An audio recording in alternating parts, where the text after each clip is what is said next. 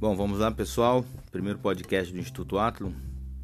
Então vamos apresentar um pouco o que nós fazemos, né?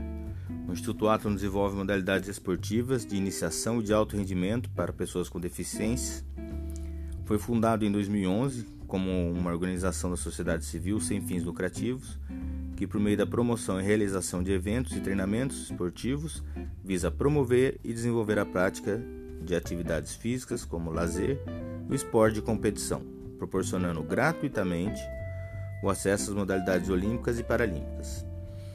É, o Instituto Athlon desenvolve para desportos através de modalidades para pessoas com deficiência física, visual e intelectual, englobando hoje mais de 113 para atletas e uma equipe total chegando aí perto de 130 pessoas.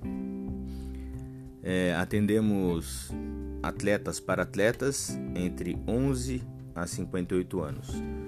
E hoje no Paradespor Joseense desenvolvemos nove modalidades, entre elas o vôlei sentado, o golbol, o paraciclismo, o atletismo, a natação, o judô, o xadrez, o karatê e o badminton.